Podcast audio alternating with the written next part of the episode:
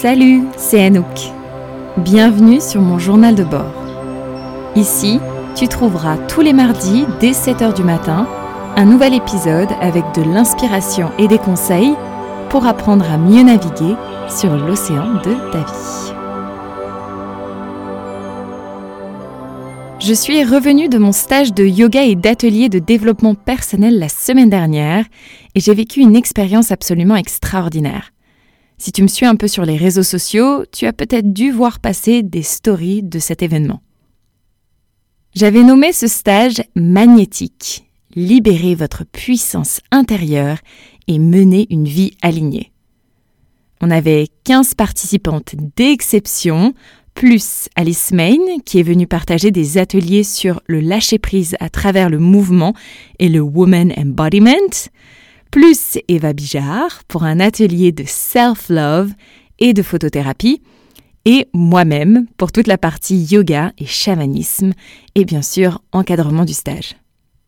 Le stage a été d'une puissance incroyable et comme j'ai pu te le dire dans l'épisode numéro 16, on a bien sûr tout transformé et transformé presque ben, dans tous les sens du terme, au sens littéral aussi, parce que les filles sont même parties à la rencontre de leurs animaux totémiques. Mais ça, tu le découvriras par toi-même si tu viens sur un de mes stages. Dernièrement, donc après le stage, une des participantes est venue me demander Mais comment est-ce que tu as fait pour créer ça? Alors j'aurais vraiment aimé lui répondre que j'avais vu la, lumière et reçu le stage dans un paquet de l'univers dans ma boîte aux lettres. Mais non, ça a été plus compliqué que ça, et en fait c'était très très mal parti. Dans cet épisode, je vais donc partager avec toi ce que j'ai appris de la création de mon stage magnétique et à la fin, tu vas trouver une série de questions à te poser pour libérer ton potentiel créatif. Cet épisode parlera évidemment aux professeurs de yoga, mais aussi plus généralement aux créatifs, à celles qui osent et à celles qui doutent. Autour de Noël, j'ai commencé à regarder pour organiser le stage. J'avais des idées et j'ai commencé à les mettre dans mon journal rien ne s'ancrait vraiment et j'ai commencé à faire erreur numéro 1, demander la validation aux autres. Je demandais à tout le monde, littéralement tout le monde. J'avais l'impression que dès que quelqu'un passait autour de moi, je demandais. dès que j'avais une idée. J'ai même demandé à des gens qui n'étaient pas du tout dans le milieu du yoga, par exemple à mon père que j'adore mais qui est très loin de ma niche, à ma meilleure amie, à d'anciennes clientes, J'attendais en fait que quelqu'un me dise Exactement, c'est ça, c'est ça qui va marcher, c'est ça qui va être génial et extraordinaire. Et pire, même si parfois quelqu'un me disait ça, je me trouvais quelques heures plus tard à lui dire Non, en fait j'ai changé, ça allait pas. Et ça, maintenant, qu'est-ce que t'en penses? J'étais épuisée. Je pensais constamment à comment trouver le stage qui allait marcher. Ça m'empêchait de dormir la nuit. Et tu vois, si j'avais ce comportement, dans lequel tu te retrouves peut-être de temps en temps, c'est que j'avais peur que mon stage ne marche pas. J'avais peur de ne pas remplir, j'avais peur que ça ne soit pas assez attractif, et de fait, je mettais une pression folle sur ce projet pour trouver exactement ce que les autres voulaient. Imagine si mon stage avait été une personne. Elle aurait implosé de stress tellement je lui mettais la pression pour être parfaite. Quand on demande la validation aux autres, c'est un signe qu'il y a plein de peurs et de croyances limitantes à débroussailler. Alors si c'est ton cas, reste bien en alerte. Ces peurs et ces croyances qui limitaient et sabotaient mon processus créatif se sont développées durant l'année Covid, mais sûrement avant aussi. Même si aujourd'hui je suis très fière d'avoir pu maintenir mes stages de yoga pendant cette période, ça m'a donné énormément de stress, j'ai eu des annulations, les gens réservaient moins. Et ce qui se passait en fait, c'est que je prenais tout ça de manière personnelle. Alors oui, tu vas me dire, mais évidemment Anouk, ça n'avait rien à voir avec toi. Eh bien, je te remercie, mais c'est souvent plus facile à dire qu'à intégrer.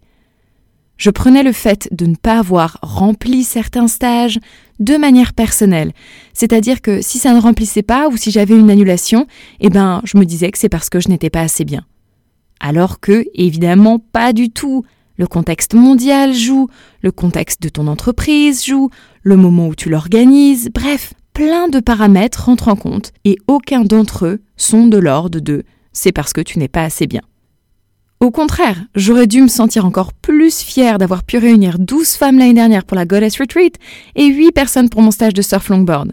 Des stages qui étaient d'ailleurs merveilleux et je remercie tous ceux et celles qui ont participé parce que c'était toute une mission pour aller au Portugal et quelle volonté et envie nous a porté pour y aller. La leçon, c'est ça. Tu n'es pas tes projets. N'es euh, du verbe être. Et si quelque chose ne marche pas, eh ben ça n'a rien à voir avec Alors bien sûr, si tu organises des stages et que tu reçois ben, du feedback d'amélioration ou que les gens n'aiment pas, bon bah là tu peux te dire qu'il y a un travail à faire sur toi ou que t'es pas à ta place. Mais même dans ce cas-là, ça ne veut pas dire que tu n'es pas assez bien ou que tu es nul. Parfois, on plante une graine dans une terre qui n'est pas encore fertile. Par exemple, si tu viens de commencer ton projet de yoga, que tu n'as pas encore la communauté, tu vas sûrement devoir mettre beaucoup d'engrais en peu de temps pour que ta graine prenne. Tu comprends? Ça m'a fait énormément de bien de revenir à cette simple réalisation, mais le projet n'était toujours pas créé. Lorsque je me mettais en méditation et que je questionnais mon intuition, à chaque fois elle me disait que je voulais vraiment faire ce stage. Je pouvais voir toutes les femmes autour de moi, je les voyais très bien irradier de leur diamant intérieur. Magnétique? Revenait fréquemment, mais c'est pas un peu trop perché, je demandais à ma psy. Elle aussi m'a guidée. Elle m'a dit d'arrêter de demander la validation à tout le monde parce que cela mangeait mon potentiel créatif. Et, pour creuser sous mes croyances limitantes et mes peurs, elle m'a demandé de faire un exercice de fou que je te recommande évidemment.